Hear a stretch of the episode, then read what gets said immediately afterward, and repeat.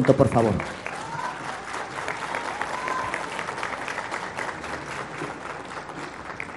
Amigas, amigos, me da mucho gusto estar aquí en Toluca en compañía del gobernador Alfredo del Mazo, del gobernador Rubén Rocha de Sinaloa, de Jesús Vizcarra, presidente fundador del sistema Salud Digna, y de servidores públicos como Zoé Robledo, director del Seguro Social, Pedro Centeno, director del LISTE, y otros eh, servidores públicos del Estado y de la Federación.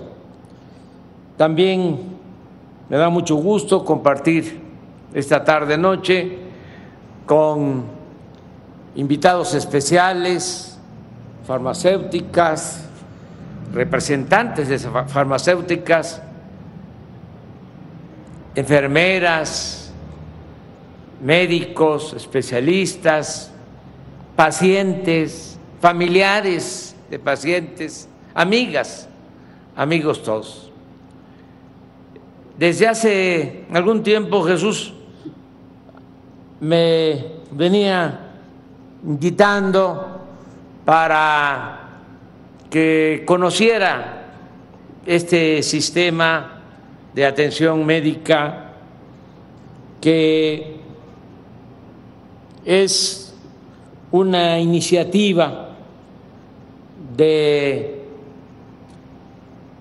el sector empresarial, pero con dimensión social.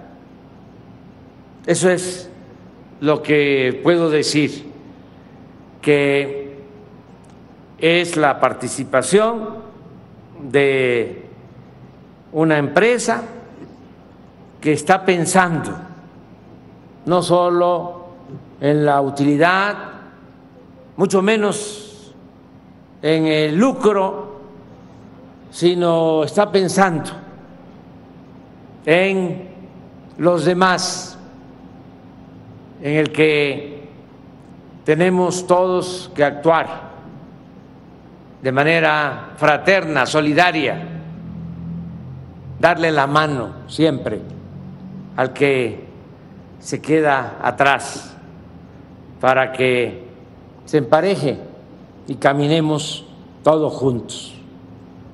Eso es profundo, es humanismo, es filosófico, es el amor al prójimo, un principio que se aplica en todas las religiones y también en libres pensadores.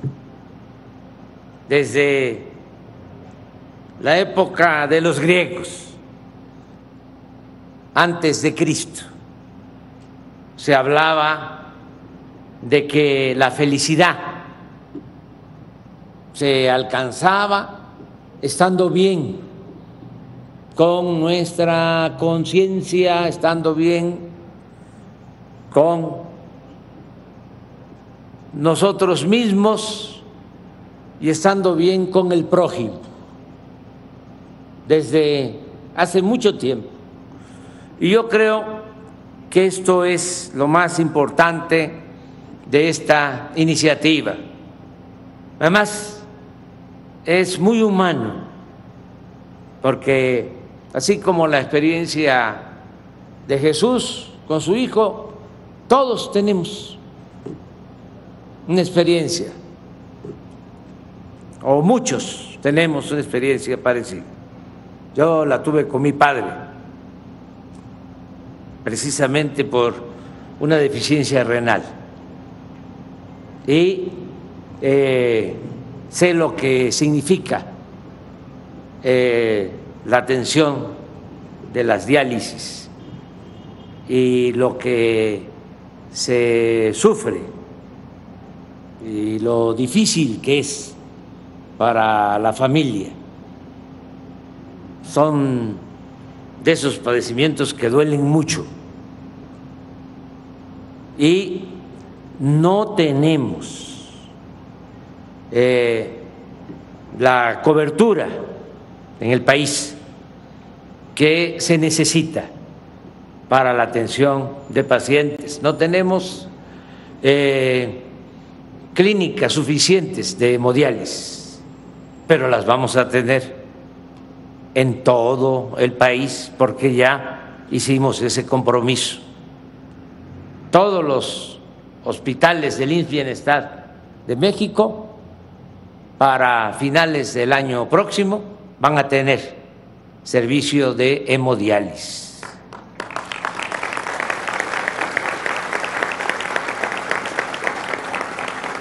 Estamos precisamente llevando a cabo una profunda reforma en materia de salud.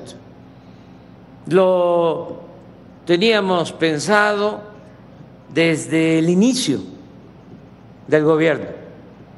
Tan es así que desde que entré a la presidencia empecé a recorrer hospitales de el IMSS Bienestar, 80 hospitales en las distintas regiones marginadas de México.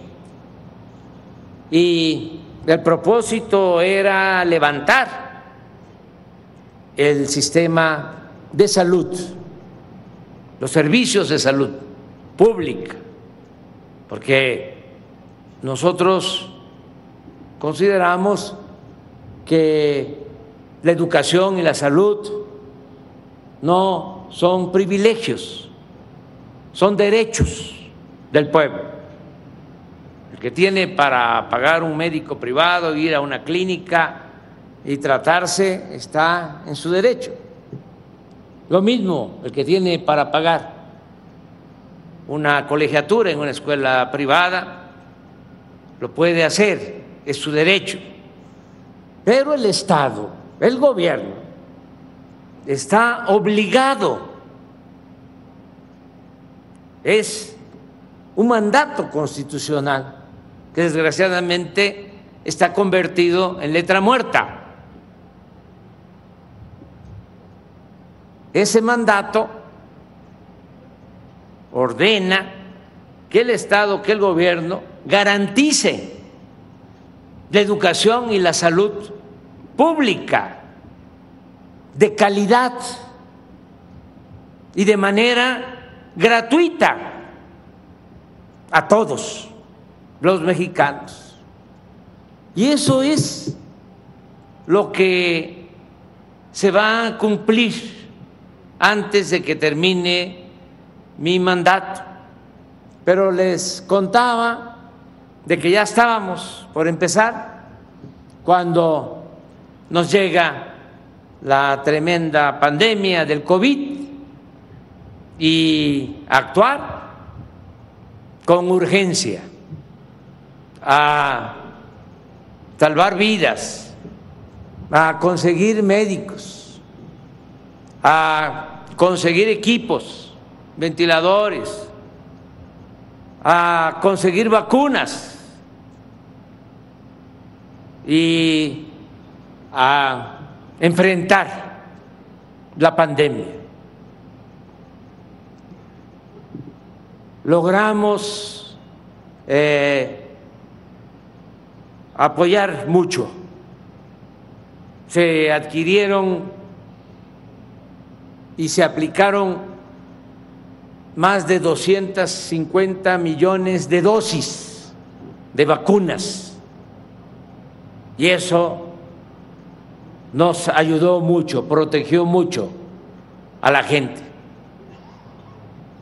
Tenemos que tener presente que hubo una aportación de los científicos extraordinaria yo por eso, en un eh, tiempo, antes de que se decidiera sobre los premios eh, para salud, para la ciencia, propuse que se entregara de manera colectiva a los creadores de la vacuna anticovid. Nada más para que tengamos una idea de lo que significó tener esa vacuna. En un año, eh, la viruela eh, empezó a aparecer en México precisamente cuando la invasión española. Por eso la debilidad de los mexicas para enfrentar en 1521 a los eh, invasores comandados por Hernán Cortés, porque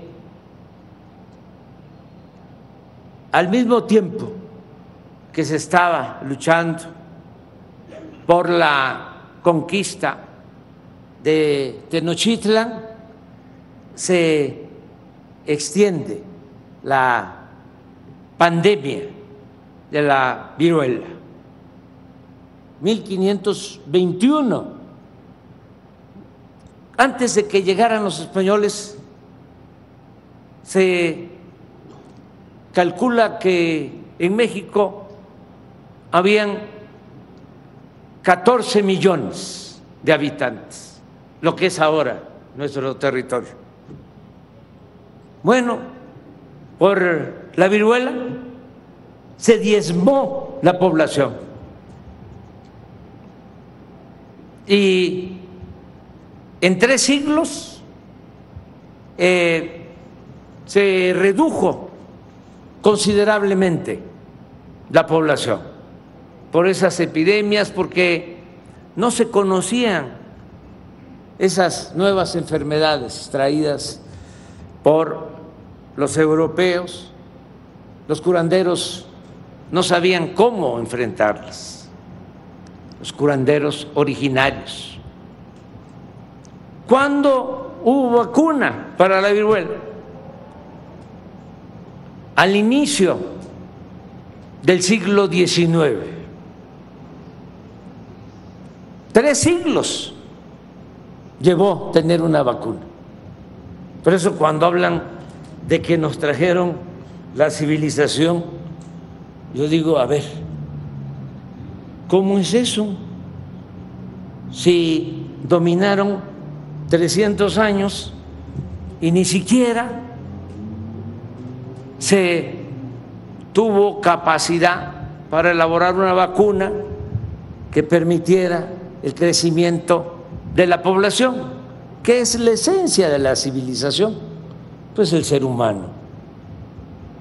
Y si no tuvimos más población, cuando la independencia teníamos la misma eh, población que tres siglos antes, cuando llegaron los conquistadores.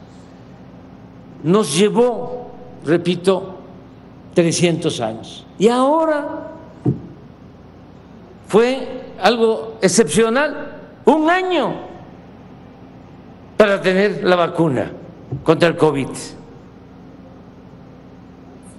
Eso eh, no se considera, pero no debe pasar inadvertido. Ya ahora, afortunadamente, ya eh, se redujo el contagio por COVID, ya no estamos en la misma circunstancia que enfrentamos y se padeció y se sufrió durante dos años. Y ahora que ya eh, estamos saliendo adelante, sobre todo en lo que tiene que ver con la salud, porque nos produjo mucho dolor esa pandemia, porque muchos perdieron la vida. Bueno, ahora que ya estamos saliendo adelante, que ya no hay eh, fallecidos por COVID prácticamente y que ya la economía se está recuperando y ya a pesar de la pandemia, aquí está el director del Seguro Social, tenemos inscritos en el IMSS 21 millones 700 mil trabajadores. Nunca se habían eh, inscrito tantos trabajadores en el Seguro Social. Es una cifra récord, pero también es récord el que esos 21 millones 700 mil trabajadores tengan en promedio un salario de 15 mil pesos al mes. No se había visto eso. Ya llevaba como 50 años que no se veía que el peso se fortaleciera, se apreciara, siempre se devaluaba. Damos cuatro años, a pesar de la pandemia, con nuestro peso fortalecido. Es la moneda más fortalecida en el mundo con relación al dólar, nuestro peso. Y muchas otras cosas que nos deben de llenar de orgullo. El salario mínimo, Jesús hacía referencia a eso, se ha incrementado en 62% en términos reales, como no sucedía en más de 30 años, 62%. Y en la frontera, toda la franja fronteriza, el incremento ha sido del doble. Y ahora estamos a punto de llegar a un acuerdo de conciliar el aumento para el año próximo. Y yo espero que los empresarios, porque desde luego que los dirigentes obreros van a coincidir con nosotros en que debe aumentar el salario mínimo. Eh, en una proporción importante, porque estamos enfrentando una inflación internacional. Se fue la pandemia, pero ahora tenemos que enfrentar la inflación que produjo, que generó la guerra de Rusia con Ucrania, que también estamos nosotros controlando y por eso necesitamos un buen aumento al salario, porque eh, tenemos una inflación de 8.4. Antes, es lo único que voy a criticar, por respeto a todos, antes los aumentos al salario se daban abajo de la inflación. Por eso, en 30 años de periodo neoliberal, 36 años, eh, el salario mínimo perdió 70% de su poder de compra.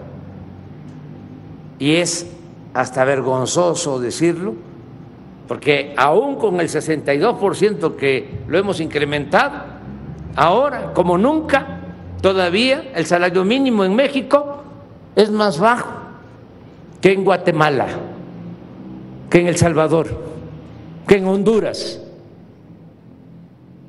Entonces, ya esa política no se va a seguir aplicando, no se va a seguir empobreciendo a nuestro pueblo. Tenemos que luchar por la igualdad.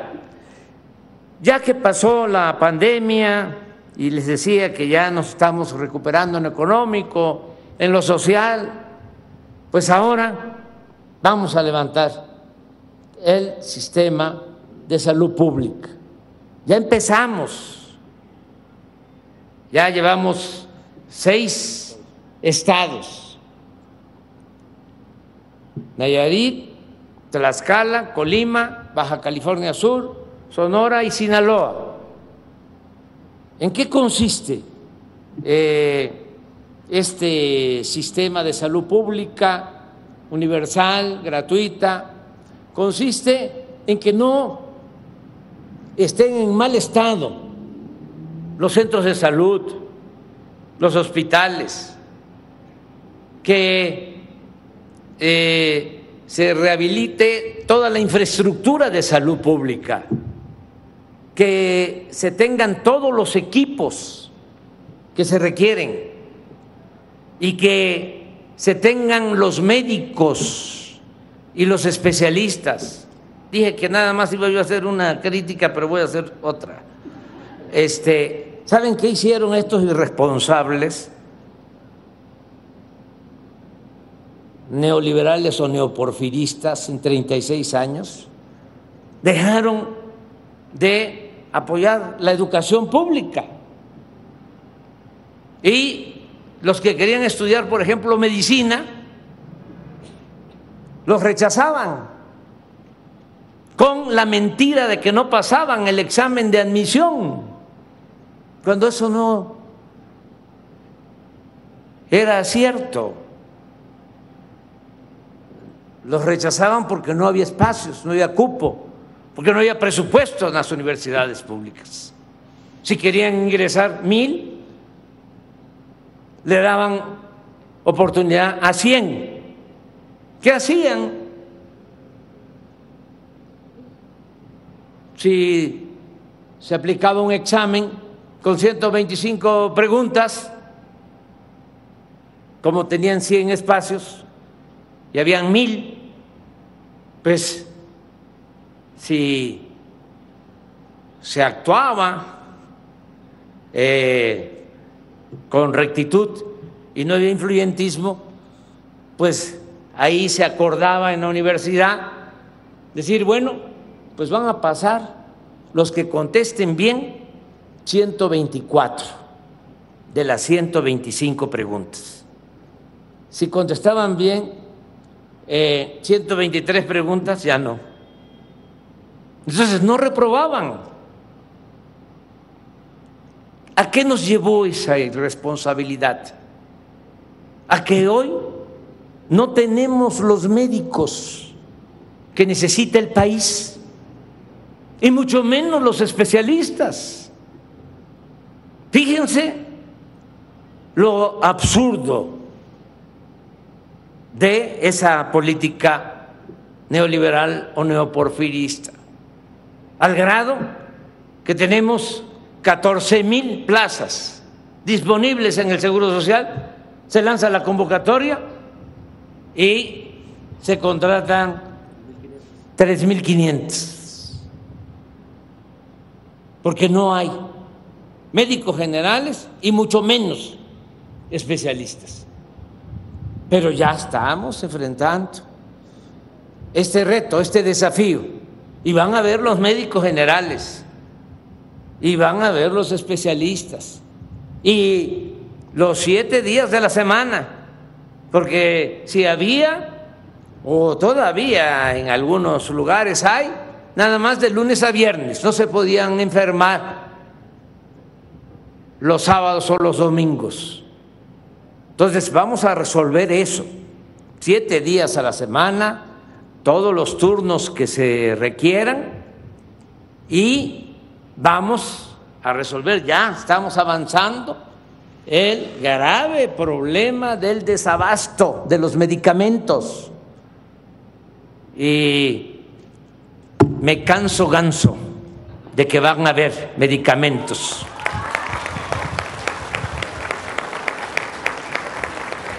No el llamado cuadro básico, los medicamentos que se necesitan. Ahora que echamos a andar estos seis primeros estados, ya con todos los servicios, una cosa notoria, extraordinaria, es que no hay cajas registradoras, porque se está garantizando lo que establece el artículo cuarto de la Constitución, el derecho del pueblo a la salud.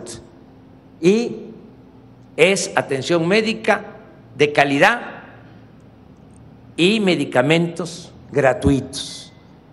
Ese es el ideal que queremos convertir en realidad, a más tardar a finales del año próximo. Y ahora, pues con este apoyo y de muchos otros organismos de la sociedad civil, pues estoy seguro, estoy muy optimista de que vamos a atender a la gente en esto que es fundamental, es un derecho humano fundamental, el derecho a la salud. De modo que felicito mucho a Jesús Vizcar por esta función, porque un empresario pues tiene que pensar en hacer negocios y en obtener utilidades. Eso es legítimo. Yo nada más agrego que quiero que los empresarios y quienes prestan servicios eh, públicos, empresas constructoras, pues tengan utilidades, tengan ganancias. Y le agrego una palabra, razonables, que no se aboracen, para decirlo eh, coloquialmente. Claro que tienen que tener utilidades. Así queremos al sector eh, privado en nuestro país. Y si a eso se agrega de que pagan los impuestos, que contribuyen y si a eso le agregamos que todavía llevan a cabo acciones como esta de beneficio a la gente, sobre todo a los más necesitados, pues entonces sí podemos hablar de empresarios con dimensión social, con dimensión cívica y también de buenos ciudadanos y buenos mexicanos. Por eso estoy muy contento esta tarde noche estar con ustedes aquí en Toluca. Muchas gracias de todo corazón.